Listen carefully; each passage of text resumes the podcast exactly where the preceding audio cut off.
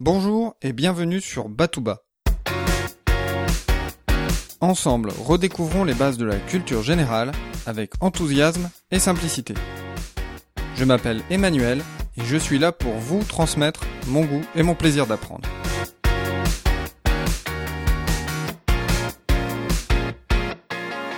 S'il existe un truc au monde dont on ne doit jamais s'occuper qu'avec une extrême méfiance, c'est bien du mouvement perpétuel. On est sûr d'y laisser des plumes. Dans Mort à crédit, Céline nous romance sa jeunesse. L'action se déroule essentiellement à Paris, à la toute fin du XIXe siècle. Après de nombreuses tribulations, le héros Ferdinand se retrouve secrétaire chez Courcial Desperrères, une sorte de Léonard de Vinci de la fumisterie scientifique. À court d'argent, Courcial Desperrères a l'idée de monter un pseudo-concours du mouvement perpétuel, et les candidatures affluent. Je cite. On en a eu pour tous les goûts, toutes les tendances, toutes les marottes des maquettes pour ce perpétuel. En pompe, en volant dynamique, en tubulure cosmiterrestre, en balancier pour les induits, en pendule calorimétrique, en réflecteur d'ondes hertziennes. Y avait qu'à taper dans la masse, on était servi à coup sûr.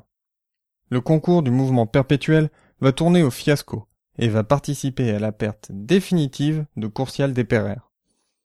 À travers cette histoire, Céline montre à quel point le mouvement perpétuel suscite l'imagination et déchaîne les passions. Nombreux sont ceux qui ont tenté de produire une machine qui, une fois lancée, serait capable de poursuivre son mouvement indéfiniment sans apport d'énergie. Par exemple, une roue qui tournerait sans jamais s'arrêter. Bien sûr, la création d'une telle machine assurerait la gloire à son inventeur.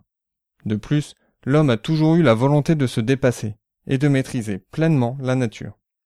Mais si un tel projet suscite autant d'engouement, c'est surtout l'idée de pouvoir utiliser une telle machine pour créer de l'énergie propre et indéfiniment renouvelable. Si nous reprenons l'exemple de la roue, l'idée serait d'utiliser le mouvement indéfini de la roue pour générer de l'énergie. Dans l'épisode 32 de Batouba, nous avons parlé de l'intérêt de Léonard de Vinci pour de nombreux domaines, et le mouvement perpétuel ne fait pas exception. Après s'y être lui-même essayé, voici ce qu'il déclara. Oh, vous qui avancez des hypothèses sur le mouvement perpétuel, combien de vaines chimères avez-vous créées au cours de votre quête? Allez, et prenez place avec les alchimistes chercheurs d'or. En 1775, l'Académie des sciences de Paris condamne même solennellement les recherches sur le sujet. Elles consomment trop de talent, trop de temps et trop d'énergie.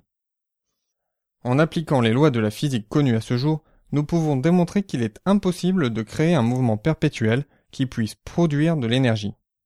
La principale raison de cette impossibilité est le non-respect des principes de la thermodynamique, et notamment du premier principe. Celui-ci est exprimé clairement dans la citation de Lavoisier. Rien ne se perd, rien ne se crée, tout se transforme. On ne peut pas créer de l'énergie à partir de rien.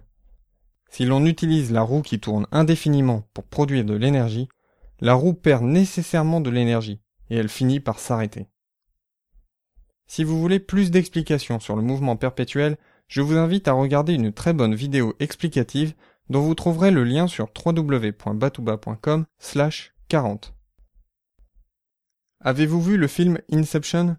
Si oui, vous vous souvenez sûrement que le héros Cobb, joué par Leonardo DiCaprio, possède un objet qui lui permet de savoir s'il est dans le rêve ou dans la réalité. Cet objet est une toupie. Si la toupie tourne et finit par s'arrêter, Cobb est dans la réalité. Si la toupie tourne sans jamais s'arrêter dans un mouvement perpétuel, Cobb est dans un rêve. À ce jour, le mouvement perpétuel reste bien du domaine du rêve. Je vous dis à très bientôt. D'ici là, restez enthousiastes, prenez soin de vous et de ceux qui vous entourent.